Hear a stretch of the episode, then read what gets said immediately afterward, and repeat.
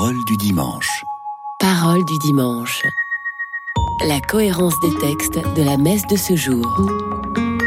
Tout de suite, la première lecture. Une émission proposée par Marie-Noël Tabu. Lecture du livre des Actes des Apôtres. Quand arriva le jour de la Pentecôte, au terme des cinquante jours après Pâques, ils se trouvaient réunis tous ensemble. Soudain, un bruit survint du ciel, comme un violent coup de vent. La maison où ils étaient assis en fut remplie tout entière. Alors leur apparurent des langues, qu'on aurait dites de feu, qui se partageaient, et il s'en posa une sur chacun d'eux. Tous furent remplis d'Esprit Saint. Ils se mirent à parler en d'autres langues, et chacun s'exprimait selon le don de l'Esprit. Or, il y avait, résidant à Jérusalem, des Juifs religieux venant de toutes les nations sous le ciel. Lorsque ceux-ci entendirent la voix qui retentissait, ils se rassemblèrent en foule. Ils étaient en pleine confusion, parce que chacun d'eux entendait dans son propre dialecte ceux qui parlaient. Dans la stupéfaction et l'émerveillement, ils disaient Ces gens qui parlent ne sont-ils pas tous galiléens? Comment se fait-il que chacun de nous les entende dans son propre dialecte, sa langue maternelle? Parthes, Mèdes et Élamites, habitants de la Mésopotamie, de la Judée et de la Cappadoce, de la province du Pont et de celle d'Asie, de la Phrygie et de la Pamphylie, de l'Égypte et des contrées de Libye, proches de Cyrène, Romains de passage, Juifs de naissance et convertis, Crétois et Arabes, tous nous les entendons parler dans nos langues des merveilles de Dieu.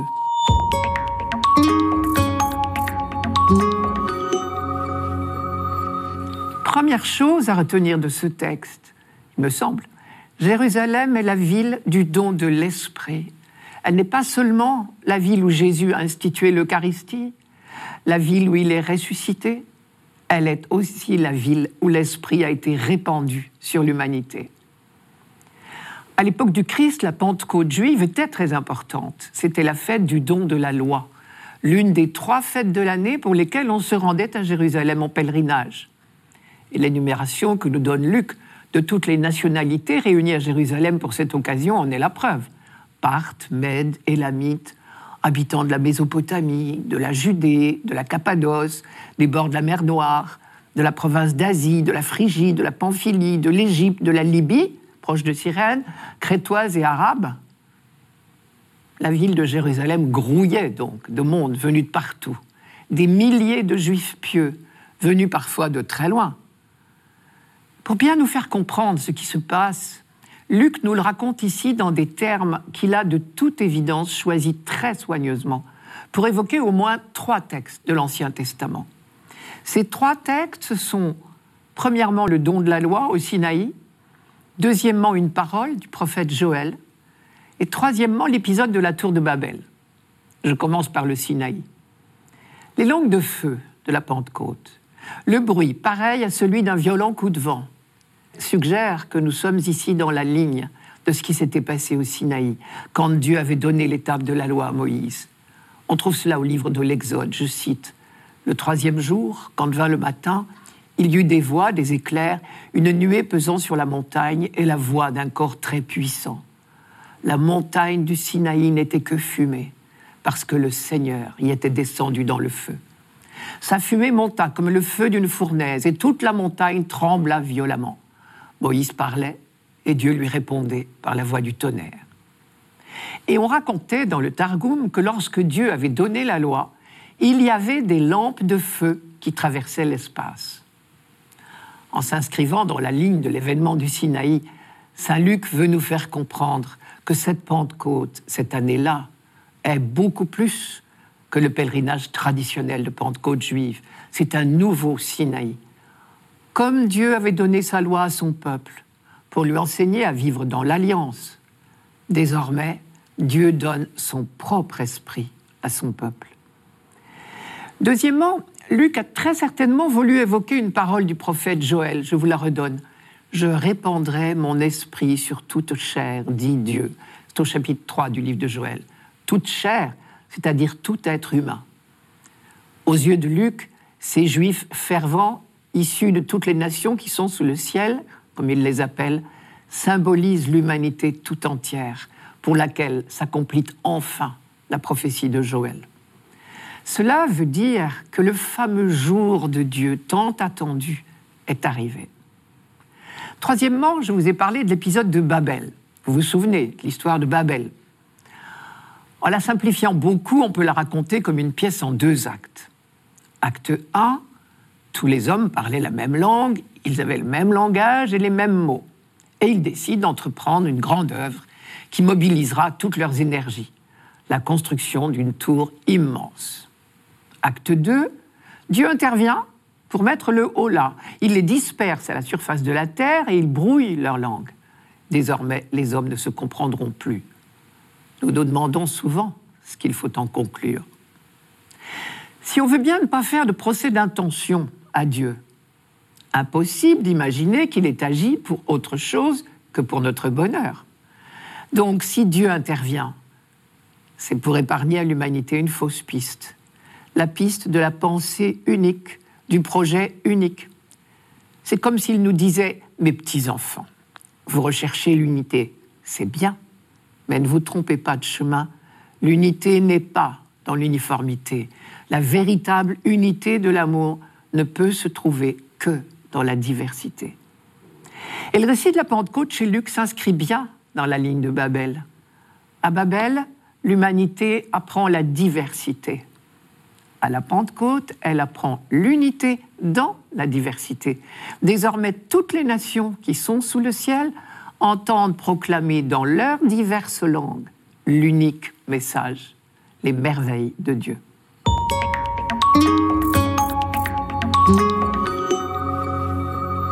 Radio Notre-Dame. Parole du dimanche. Parole du dimanche. La cohérence des textes de la messe de ce jour. Tout de suite, le psaume.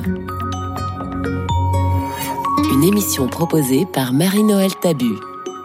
Psaume 103. Bénis le Seigneur, ô mon âme.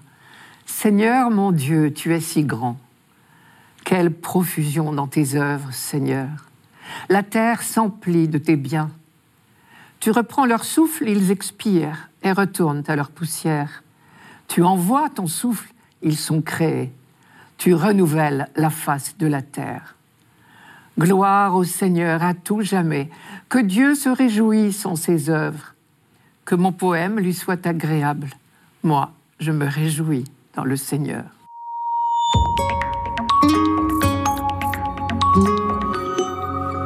Il faudrait pouvoir lire ce psaume en entier. Ce sont 36 versets de louange pure, d'émerveillement devant les œuvres de Dieu. J'ai dit versets, parce que c'est le mot habituel pour les psaumes, mais j'aurais dû dire 36 vers, car il s'agit en réalité d'un poème superbe. On n'est pas surpris qu'il nous soit proposé pour la fête de la Pentecôte, puisque Luc, dans le livre des Actes, nous raconte que le matin de la Pentecôte à Jérusalem, les apôtres remplis de l'Esprit Saint se sont mis à proclamer dans toutes les langues les merveilles de Dieu. Vous me direz, pour s'émerveiller devant la création, il n'y a pas besoin d'avoir la foi. C'est vrai. Et on trouve certainement dans toutes les civilisations des poèmes magnifiques sur les beautés de la nature.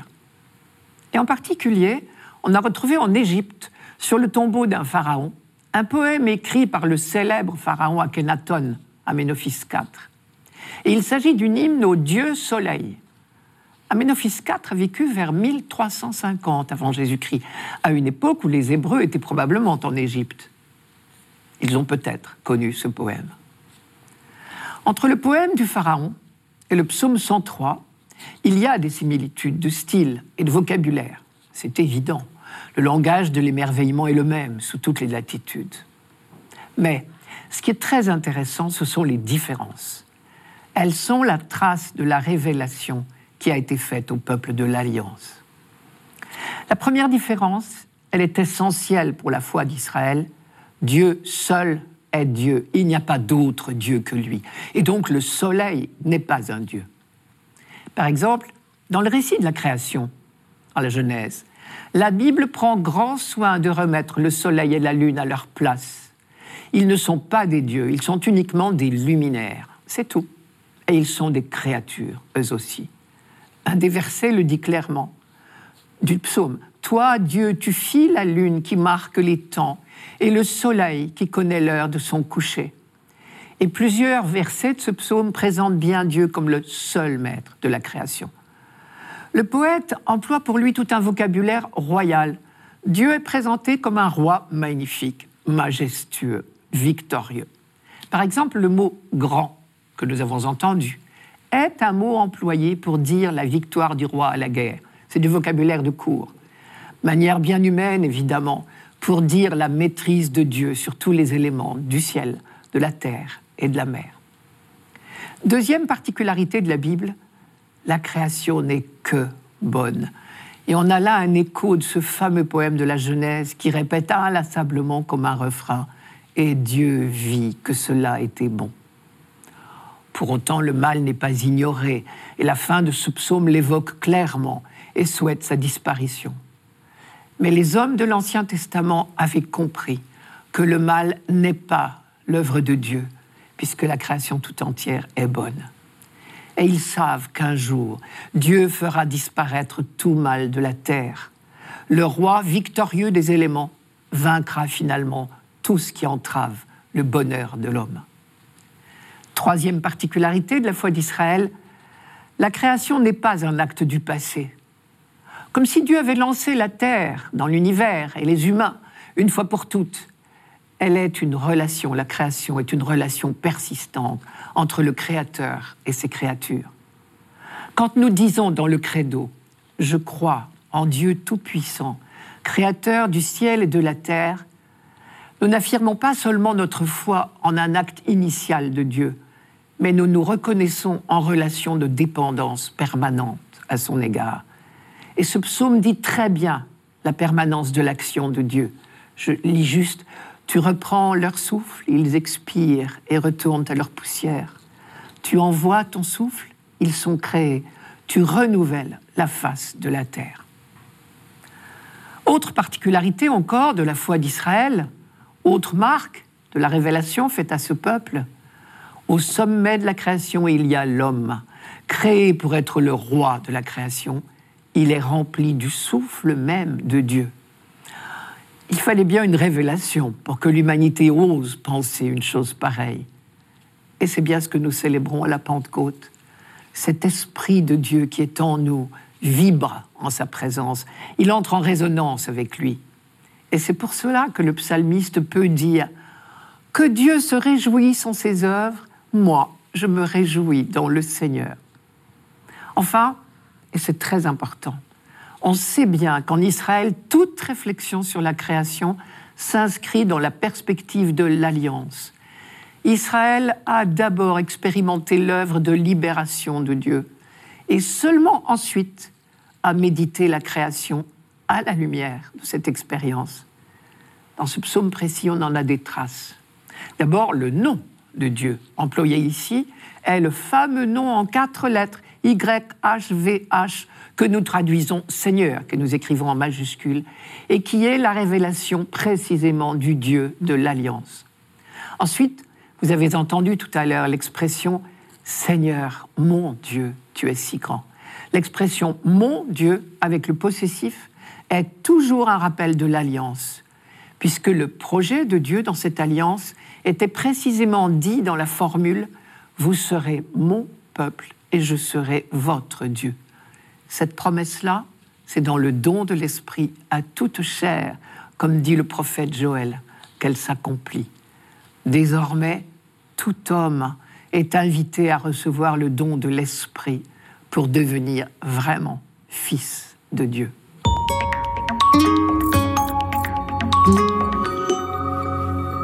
Radio Notre-Dame. Parole du dimanche. Parole du dimanche. La cohérence des textes de la messe de ce jour. Tout de suite, la deuxième lecture. Une émission proposée par Marie-Noël Tabu. Lecture de la première lettre de Saint Paul apôtre aux Corinthiens. Frères, personne n'est capable de dire Jésus est Seigneur sinon dans l'Esprit Saint. Les dons de la grâce sont variés, mais c'est le même Esprit. Les services sont variés, mais c'est le même Seigneur. Les activités sont variées, mais c'est le même Dieu qui agite en tout et en tous. À chacun est donnée la manifestation de l'Esprit en vue du bien. Prenons une comparaison. Le corps ne fait qu'un. Il a pourtant plusieurs membres. Et tous les membres, malgré leur nombre, ne forment qu'un seul corps. Il en est ainsi pour le Christ. C'est dans un unique esprit, en effet, que nous tous, juifs ou païens, esclaves ou hommes libres, nous avons été baptisés pour former un seul corps. Tous, nous avons été désaltérés par un unique esprit.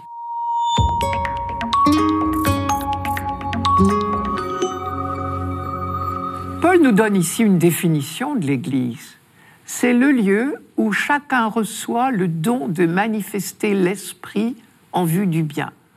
Voilà pourquoi nous sommes faits, manifester l'Esprit Saint. Et non pas pour notre propre fierté, mais en vue du bien de tous. Et c'est un don gratuit qui est fait à chacun d'entre nous. Comme tous les membres d'un même corps sont au service de ce corps, sans que personne ne se demande lequel est le plus utile, de la main ou du pied, de l'oreille ou de l'œil. De même, nous sommes tous indispensables à ce grand corps du Christ qui est en train de se former. Pour l'instant, l'œuvre définitive ressemble plutôt à une immense mosaïque dont les pièces sont encore éparpillées. Mais c'est justement l'esprit qui fait l'unité et la cohésion de l'ensemble et qui relie entre elles les multiples pièces répandues à la surface du globe. Si partout dans le monde des communautés vivent à la manière dont parle Saint Paul, alors cela fera tache d'huile et la mosaïque s'assemblera peu à peu. Car la vie des communautés chrétiennes à la manière de Saint Paul est pour le moins révolutionnaire. D'un trait de plume, il barre toute considération de hiérarchie ou de supériorité. Juifs ou païens, esclaves ou hommes libres, toutes nos distinctions bien humaines, tout cela ne compte plus. Désormais, une seule chose compte, notre baptême, dans l'unique esprit, notre participation à ce corps unique, le corps du Christ. Les vues humaines ne sont plus de mise. Fini les considérations de supériorité ou d'infériorité tout racisme est désormais impossible. Paul avait certainement de bonnes raisons de le rappeler à ces chrétiens d'origine si diverses, juifs ou païens, esclaves ou hommes libres, dit-il. Juifs ou païens, ce sont tous les problèmes de diversité, de sensibilité religieuse, sans parler de la difficulté des croyants de longue date à accepter les nouveaux venus. Mettre juifs et païens sur le même plan au niveau religieux, quand on sait le poids que pouvait revêtir l'élection d'Israël aux yeux de Paul, c'était quand même bien audacieux. Esclaves ou hommes libres, ce sont les diversités sociales, peut-être même raciales, certainement des clivages politiques et inévitablement pour certains des sentiments de supériorité. Et le premier message de Paul aujourd'hui, c'est que l'Église du Christ a précisément pour vocation d'être ce lieu où l'on apprend à ne plus penser en termes de supériorité, de hiérarchie, d'avancement, d'honneur. Le lieu où une nomination n'est pas un avancement ou une rétrogradation. Le lieu où une ordination ne confère pas une supériorité. Car les vues de Dieu sont tout autres.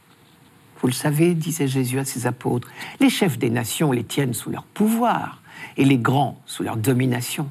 Il ne doit pas en être ainsi parmi vous et ceux parmi nous qui sont ordonnés ont justement ce rôle d'être le signe visible de la présence invisible du Christ dans son corps.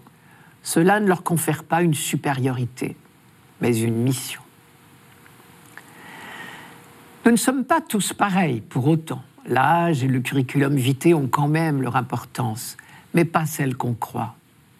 Et voilà le deuxième message de Paul, je crois. Nos diversités sont des cadeaux. Ce n'est pas un hasard s'il emploie plusieurs fois le mot don. Les dons de la grâce sont variés. Chacun reçoit le don de manifester l'esprit en vue du bien. Cela aussi, c'est un peu le monde à l'envers, parce que bien souvent, ce sont nos diversités qui nous font souffrir. Paul, au contraire, nous invite à nous en réjouir. Nos diversités sont des richesses et paradoxalement, ce sont elles qui bâtiront notre unité. C'est l'un des grands messages de la Pentecôte. Nous l'avons vu en particulier avec le récit des actes des apôtres, où toutes les langues diverses s'unissent pour chanter le même chant, les merveilles de Dieu. Et l'Église est aussi ce lieu où l'on peut surmonter les différences de sensibilité et apprendre à vivre la réconciliation. Car l'esprit qui nous est donné à la Pentecôte est l'esprit d'amour, donc de pardon et de réconciliation.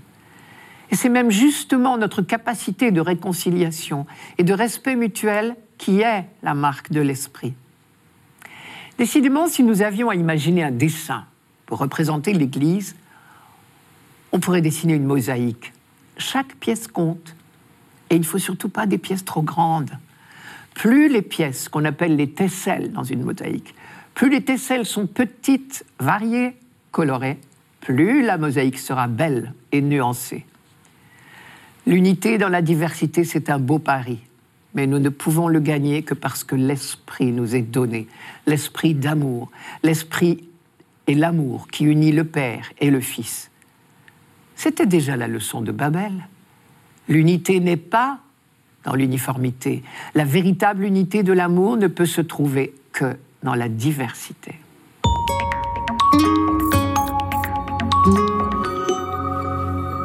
Radio Notre-Dame.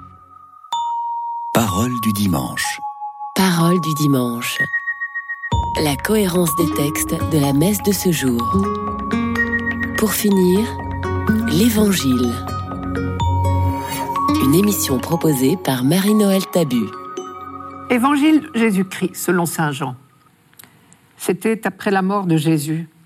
Le soir venu, en ce premier jour de la semaine, alors que les portes du lieu où se trouvaient les disciples étaient verrouillées par crainte des Juifs, Jésus vint, et il était là, au milieu d'eux. Il leur dit, La paix soit avec vous. Après cette parole, il leur montra ses mains et son côté. Les disciples furent remplis de joie en voyant le Seigneur. Jésus leur dit de nouveau, La paix soit avec vous. De même que le Père m'a envoyé, moi aussi, je vous envoie.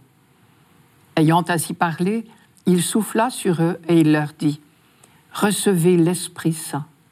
À qui vous remettrez ses péchés, ils seront remis. À qui vous maintiendrez ses péchés, ils seront maintenus.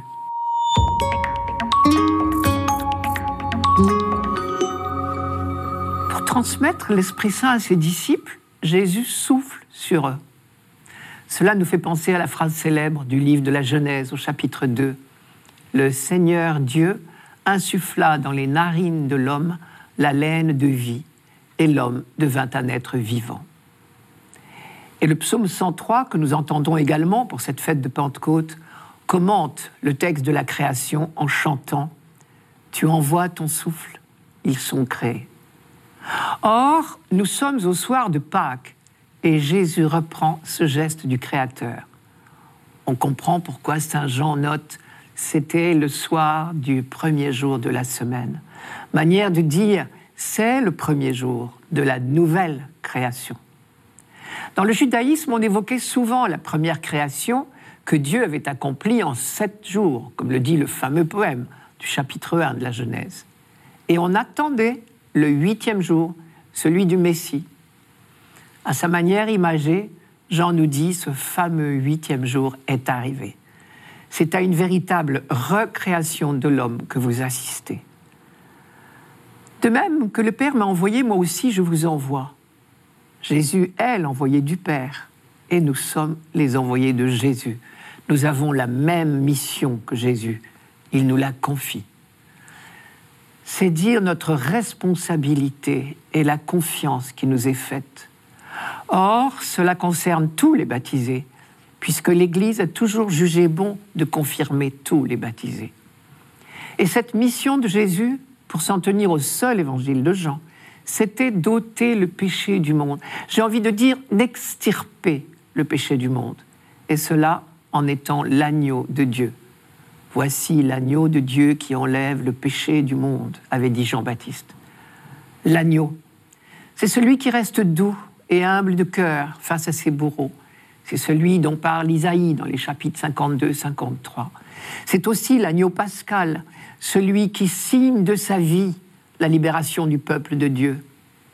Et au-delà de la libération d'Égypte, la phrase de Jean-Baptiste vise la libération du péché, c'est-à-dire de la haine et de la violence. Jésus lui-même parle souvent de sa mission. Par exemple, Dieu n'a pas envoyé son Fils dans le monde pour juger le monde, mais pour que le monde soit sauvé par lui. Ou encore, Dieu a donné son Fils, son unique, pour que tout homme qui croit en lui ne périsse pas, mais ait la vie éternelle.